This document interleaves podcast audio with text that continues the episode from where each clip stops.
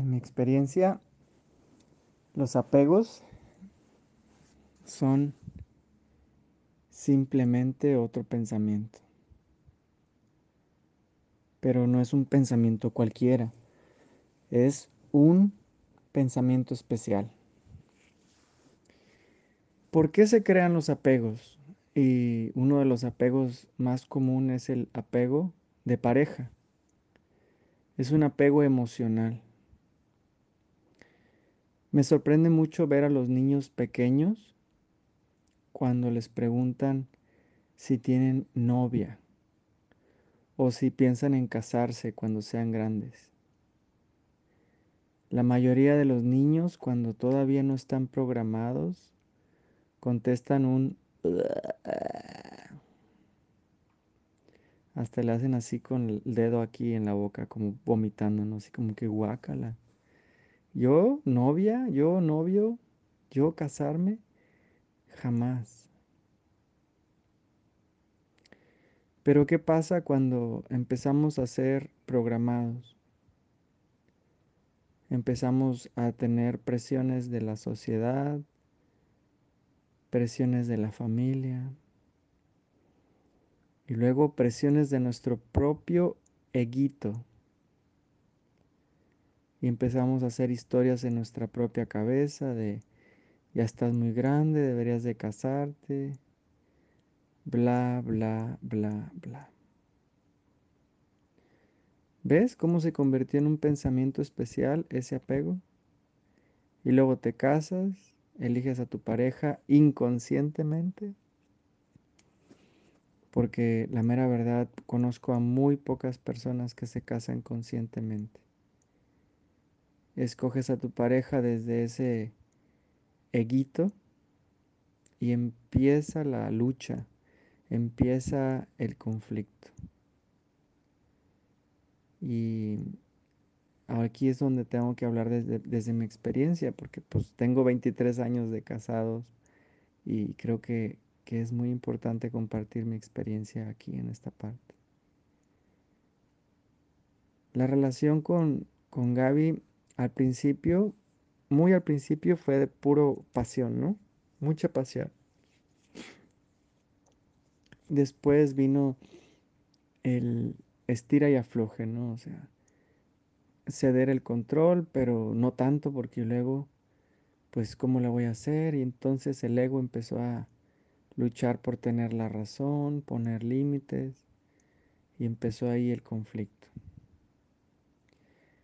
Yo en aquel tiempo, cuando empecé a, luchar contra lo que era Gaby, yo no conocía nada de, gestal, ni conocía un curso de milagros, ni conocía los Ishayas, entonces estaba condicionado para luchar, porque es lo que aprendí.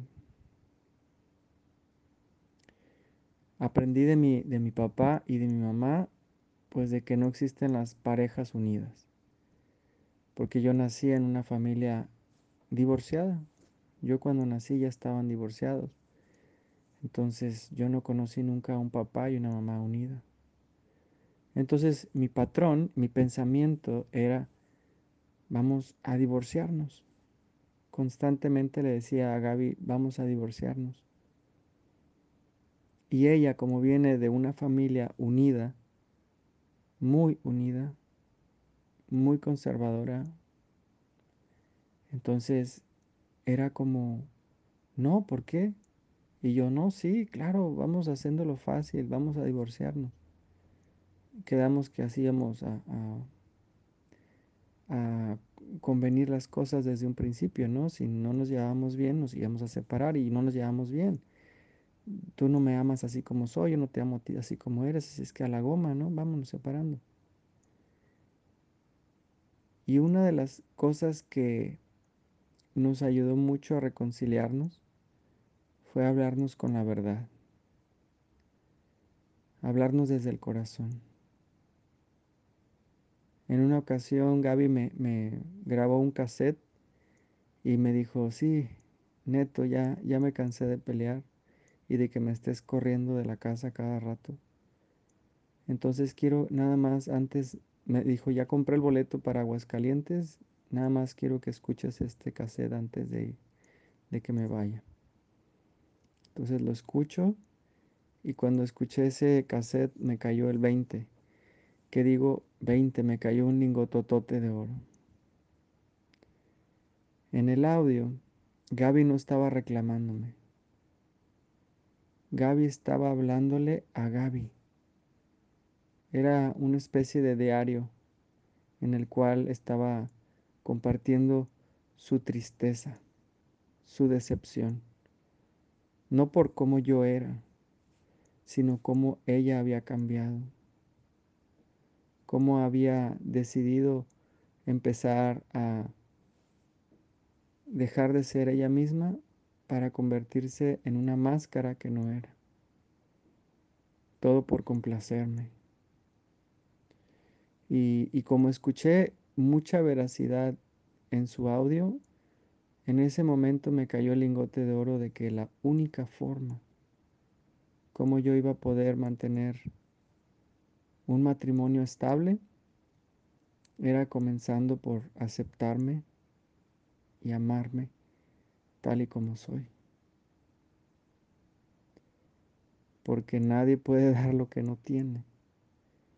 Entonces dije, sí, si yo ahorita no la acepto así como es, necesito aprender a amarme y aceptarme tal y como soy. Entonces, como escuché mucha veracidad en su audio, le dije, Gaby, no, no te vayas a Aguascalientes, vamos a darnos una décima oportunidad o veinteava oportunidad. Es que a cada rato nos peleábamos antes. No sé cuántas peleas tuvimos antes, pero era muy constante. Entonces ahí fue cuando empecé a pedir ayuda. Y aquí viene la respuesta. ¿Cómo poder soltar a alguien que no te suelta ni que tú sueltas sabiendo que esa relación o interacción no funciona más? Pidiendo ayuda.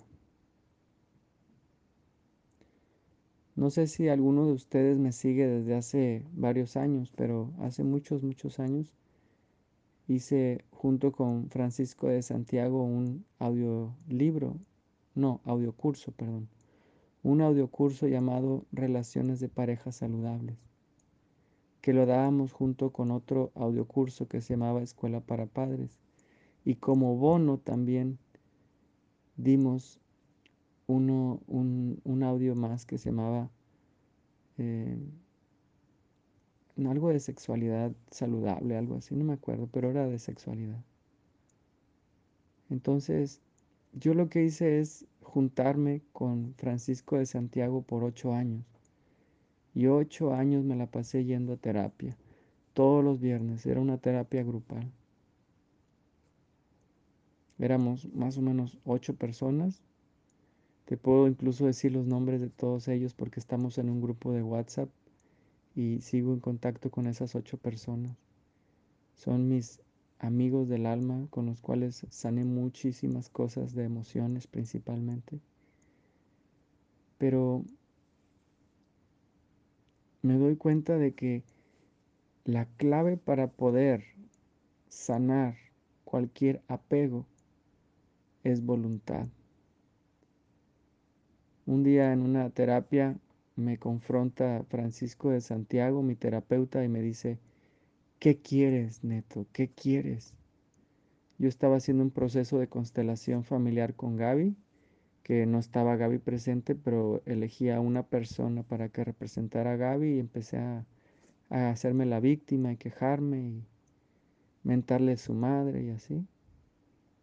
Y en eso interrumpe mi compartir Francisco y me dice, ¿qué quieres?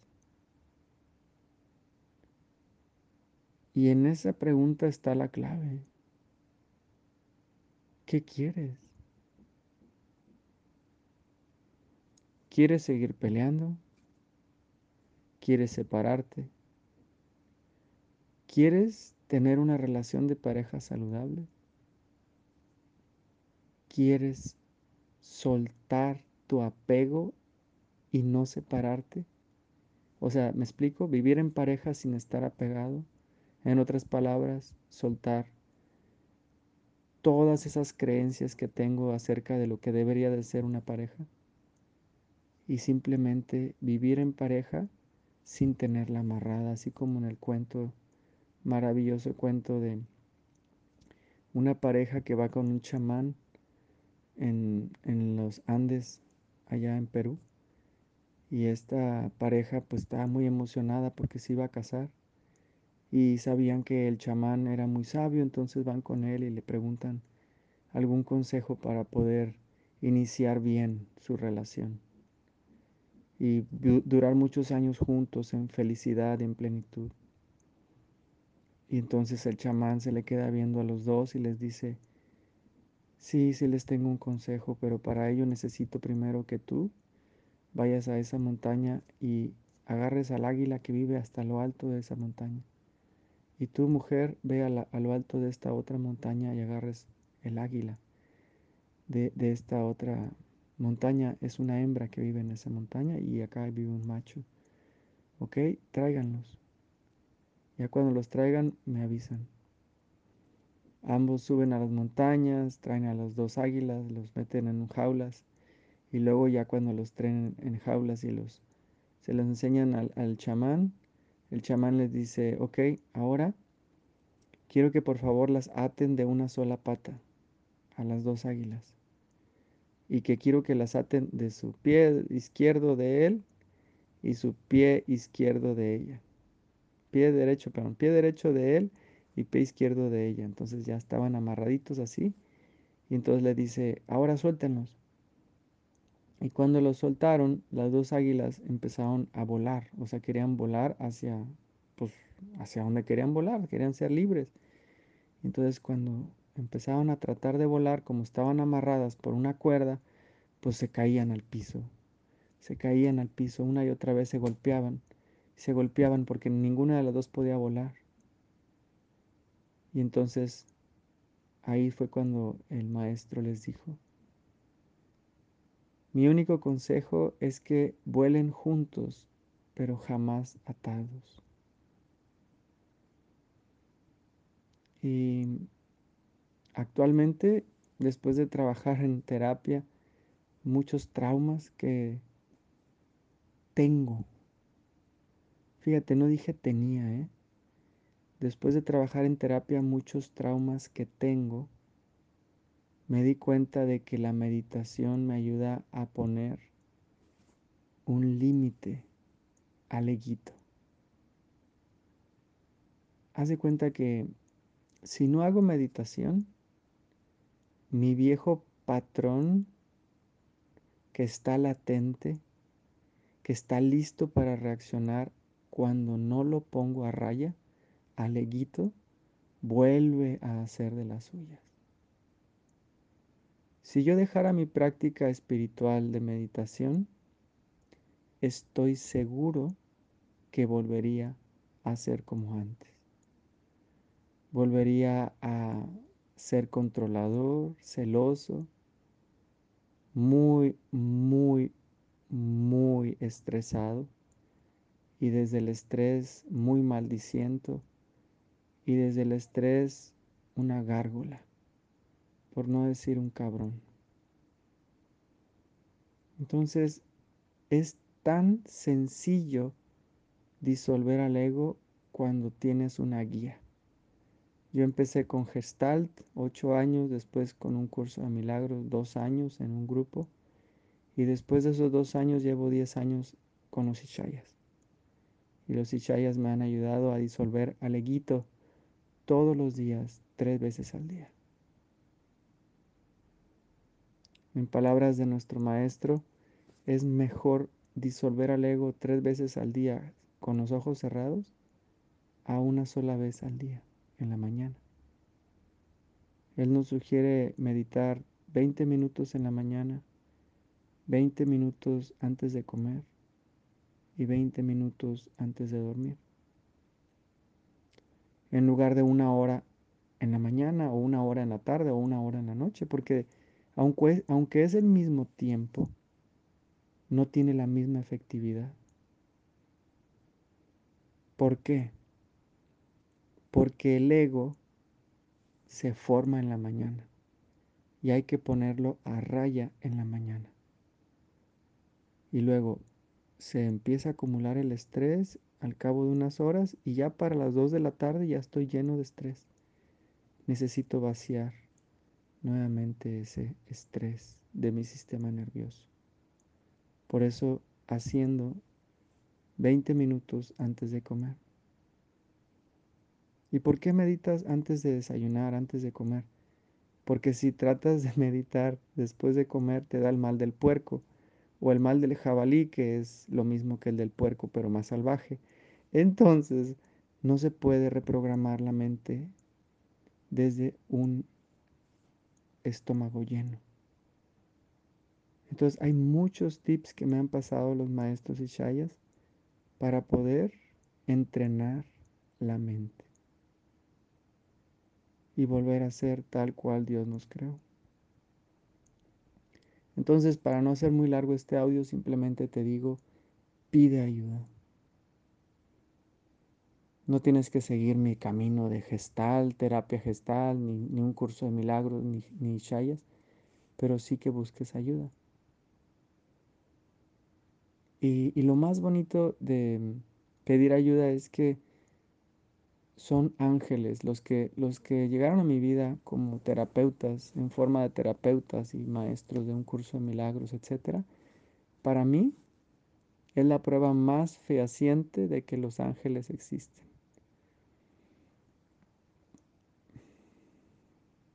Todos y cada uno de ellos me ayudó incondicionalmente.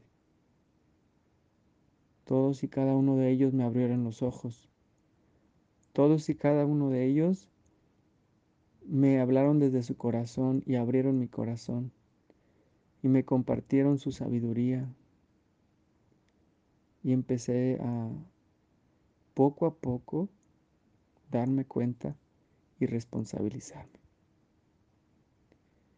Esos son los dos pasos siguientes después de, de, pedir ayuda. O sea, tú pides ayuda a un maestro y el maestro te abre los ojos, te ayuda a darte cuenta de algo que estaba inconsciente, ¿no? O sea, es como un lingote de oro que te cae y dices, ¡Ah! todo este tiempo he estado en el error. Ahora entiendo por qué estoy tan jodido. Entonces, cuando ya te das cuenta de tu error y del por qué estás atorado en cierta área de tu vida o enfermo en cierta área de tu vida, es cuando por fin puedes tomar responsabilidad. No puedes tomar responsabilidad de algo que no te has dado cuenta. Entonces sería como, como si compraras un libro acerca del perdón y no lo leyeras y dijeras, voy a tomar responsabilidad de, lo que de todo lo que dice en este libro. Pero ¿cómo si no lo has leído aún? El maestro está en ese libro, pero ¿cómo quieres que te ayude si tú no lo abres y lo lees? Entonces, pedir ayuda es comprar el libro, darte cuenta de leerlo y responsabilizarte es llevar a la práctica ese libro.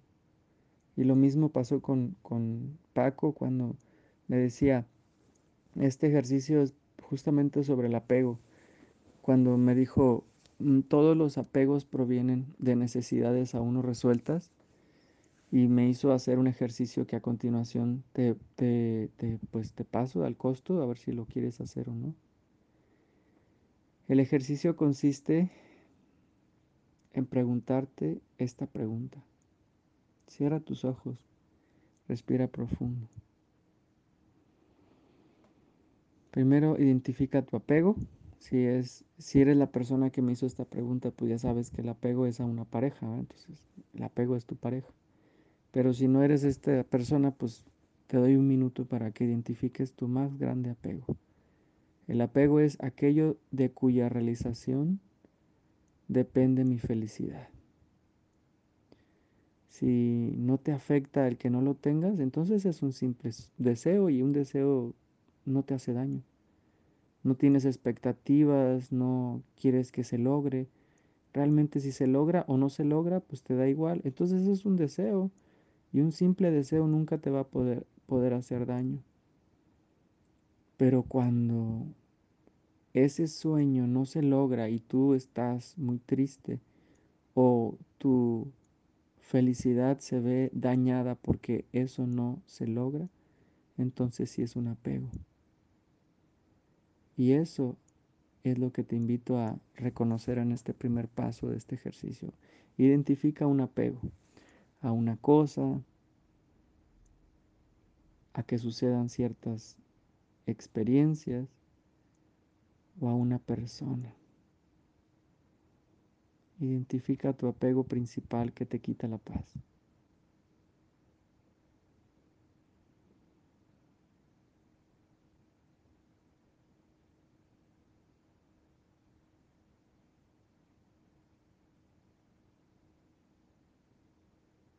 Bien, ahora contesta esta pregunta. ¿Cuál es la necesidad aún no resuelta detrás de ese apego?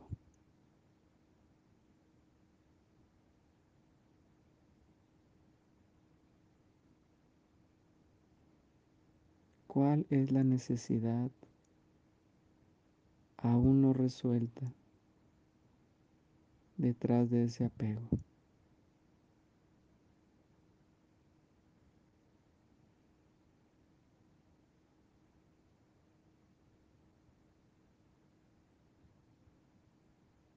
Cuando tengas la respuesta, abres tus ojos.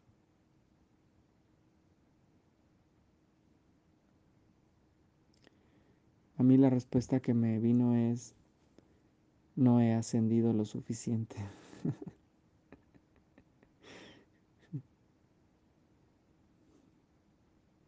Todos mis apegos provienen de estar en modo eguito. Y toda la felicidad proviene de estar en modo silencio, en modo presencia. ¿Y qué me devuelve la presencia? Mi práctica espiritual. No te di mi respuesta para que tú respondas igual. Probablemente la necesidad aún no resuelta tuya sea diferente. Pero lo más importante en este ejercicio que me pasó Francisco de Santiago es que tomes responsabilidad de esto que te acabas de dar cuenta. Y con pasitos de bebé es más fácil. Entonces elige una pequeña acción en favor de satisfacer esa necesidad aún no resuelta,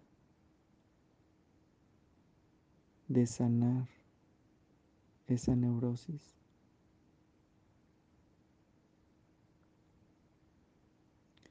Ayer les pregunté que cuál era la lección que más tiempo te ha llevado a aprender? Y varias personas contestaron, amarme a mí mismo. Creo que yo también. Es la lección que más años me ha costado aprender. Amarme y aceptarme tal y como soy. Y cada vez que voy al silencio, es cuando siento que me amo y me acepto tal y como soy. Por eso yo amo ir al silencio. Porque cuando estoy completo, no necesito otra media naranja que me complete. Y lo más lindo es que Gaby actualmente es mi mejor amiga. Este, de hecho, así la tengo en, mis contactos. Gaby, mi mejor amiga. ¿Por qué es mi mejor amiga? Porque yo ya me estoy convirtiendo en el mejor amigo de mí mismo. Antes, cuando vivía en modo eguito, pues era el peor enemigo de mí mismo. Y ella era una proyección justamente de la relación que tenía conmigo mismo. Todo es una proyección. Conforme fui sanándome, empecé a sanar la relación con ella. Y actualmente tenemos una relación muy desapegada. Pero eso no significa que no nos cuidamos, que no nos frecuentamos, que no nos apoyamos, que no nos cuidamos. Seguimos siendo una pareja, pero somos una pareja muy independiente. Somos una pareja muy autosuficiente. Ella no depende emocionalmente de mí. Yo no dependo emocionalmente de ella. ¿Por qué? Porque hemos trabajado, cada quien a su forma, en sanar nuestras emociones, sanar nuestros traumas y disolver al eguito. Y digo de muchas maneras porque no, ella no asciende. Ella nunca ha querido aprender a meditar lo mismo que yo. Pero no significa que ella no trabaje su espiritualidad. Ella trabaja su espiritualidad a su manera. ¿Por qué? Porque ella sabe que yo sí estoy trabajando mi espiritualidad. Entonces ella quiere ir a mi nivel, pero a su forma. Así como en, en el cuento de las águilas, Vuelen juntos, pero nunca atados. Yo he respetado al 100% su camino, que es diferente al mío. Y ella ha respetado mi camino, que es diferente al suyo. Pero tenemos un fin común, y ese fin común es el amor. Nada es más importante que nuestro amor. Es, ese es nuestro único voto que tenemos actualmente. El único voto que nos ha permitido vivir como una pareja feliz después de 23 años, por fin feliz, es que nada es más importante que nuestro amor. Los conflictos de dinero van y vienen. Los conflictos familiares con la familia política van y vienen. Las muertes van y vienen. Los conflictos con nuestro hijo van y vienen. Los conflictos de salud van y vienen. Pero nuestro amor es permanente. Es lo más importante. Entonces cuando viene un problema de dinero, yo le recuerdo a ella y si yo estoy distraído, ella me recuerda a mí que esto también pasará y que nada es más importante que nuestro amor. Nada es más importante que volver al silencio y disolver a ese pequeñísimo falso yo que antes creíamos verdadero. Entonces, la clave en mi experiencia es pedir ayuda, darse cuenta y responsabilizarse. Y un tip más. Paciencia infinita, resultados instantáneos. Así solía decir nuestra maestra de un curso de milagros. Paciencia infinita, resultados instantáneos. Entonces, todo está en manos de Dios. ¿Cuándo voy a dejar de tener este apego a mi pareja, al dinero, al trabajo, al perfeccionismo, al control, etc., etc., etc. Paciencia infinita, resultados instantáneos. Mientras más flojito y cooperando esté, es más fácil que ese apego se disuelva. Mientras más quiero que se disuelva ese apego, ¿qué crees? lo que resiste persiste. Donde pongo mi atención se hace más grande. No se trata de querer que mi pareja cambie o que mi apego cambie o que mi apego se disuelva.